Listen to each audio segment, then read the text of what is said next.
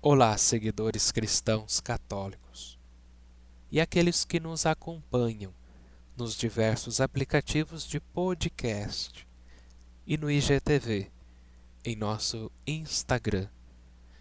A igreja celebra o 17º domingo do tempo comum. Para o cristão, celebrar o domingo como o dia do Senhor ressuscitado não é uma questão de gosto ou de interesse é uma necessidade que brota da vida e alimenta a vida. Como dizia um grupo de mártires do norte da África, no tempo do Império Romano: sem o domingo não podemos viver. Hoje em dia, ninguém nos ameaça com o martírio por causa do domingo. Mas em muitos lugares, sim. Mas também são muitas as circunstâncias que tentam nos impedir de viver o domingo como um cristão. Peçamos ao Senhor a graça de celebrarmos cada domingo na Sua presença e começamos assim a nossa reflexão e a nossa oração.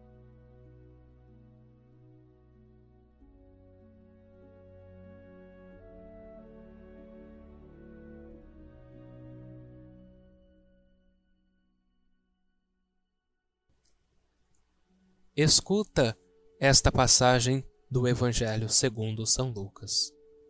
Jesus estava rezando num certo lugar. Quando terminou, um de seus discípulos pediu-lhe: Senhor, ensina-nos a rezar, como também João ensinou a seus discípulos. Jesus respondeu: Quando rezardes, dizei: Pai, santificado seja o teu nome Venha o teu reino. Dá-nos a cada dia o pão de que precisamos e perdoa-nos os nossos pecados, pois nós também perdoamos a todos os nossos devedores, e não nos deixeis cair em tentação. E Jesus acrescentou: Se um de vós tiver um amigo e for procurá-lo à meia-noite, e lhe disser: Amigo, Empresta-me três pães, porque um amigo meu chegou de viagem e nada tenho para lhe oferecer. E se o outro responder lá de dentro, não me incomodes, já tranquei a porta, e meus filhos e eu já estamos deitados. Não me posso levantar para te dar os pães. Eu vos declaro, mesmo que o outro não se levante para dá-los porque é seu amigo, vai levantar-se ao menos por causa da impertinência dele e lhe dará quanto for necessário. Portanto, eu vos digo: pedi e recebereis, procurai e encontrareis, batei e vos será aberto. Pois quem pede, recebe, quem procura, encontra, e para quem bate, se abrirá. Será que algum de vós, que é pai, se o filho pedir um peixe, lhe dará uma cobra? Ou ainda, se pedir um ovo, lhe dará um escorpião?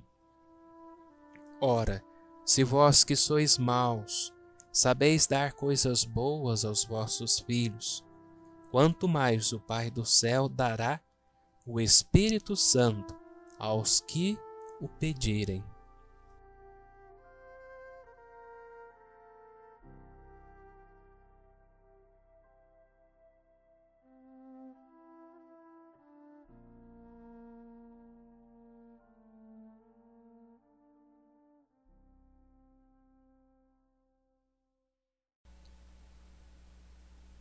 Jesus reza.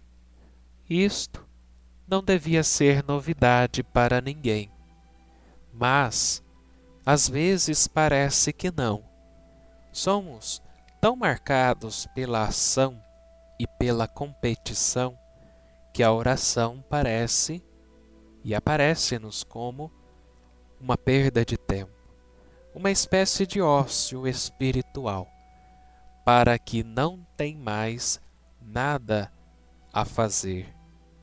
Por isso, é bom percebermos como Jesus de Nazaré se move sempre, impelido pelo Espírito Santo, pela força da oração.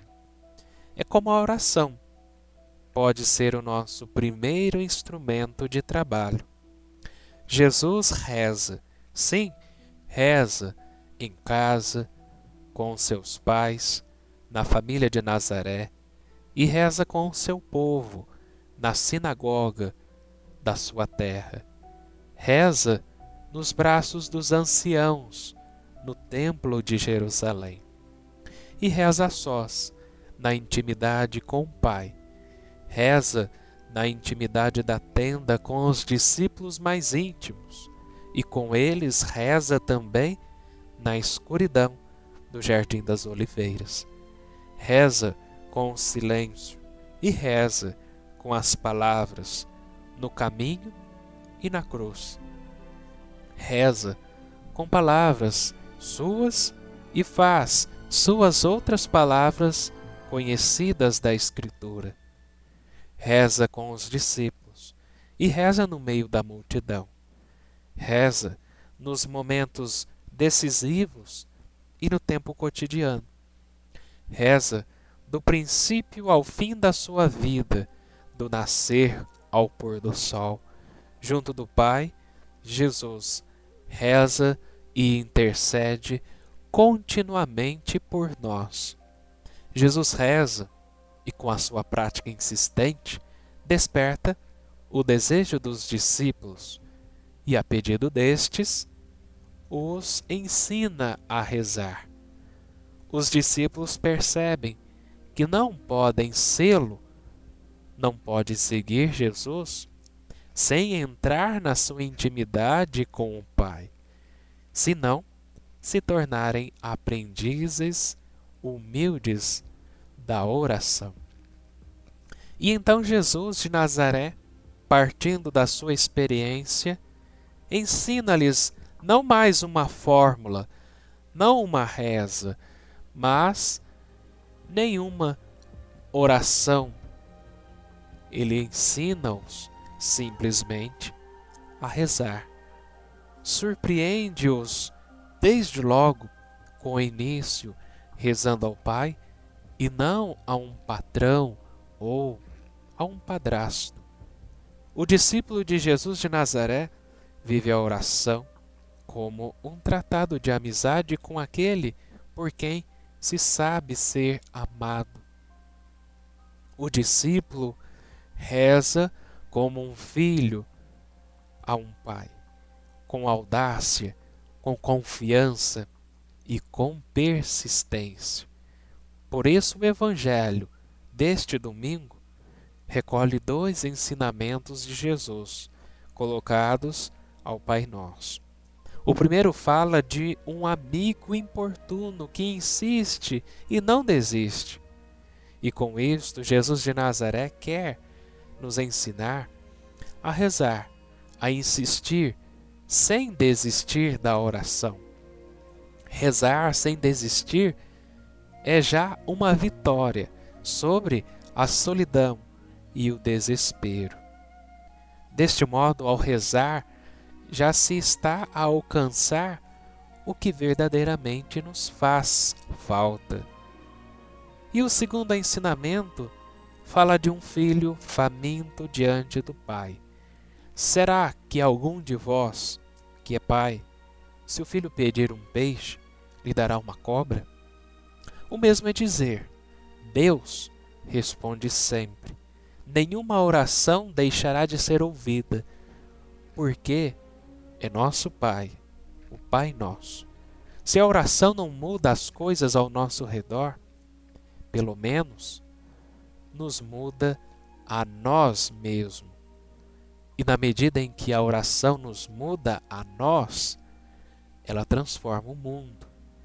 Queridos irmãos e irmãs, a oração é o primeiro e o principal instrumento de trabalho nas nossas mãos que este tempo seja também um tempo de luta na escola da oração.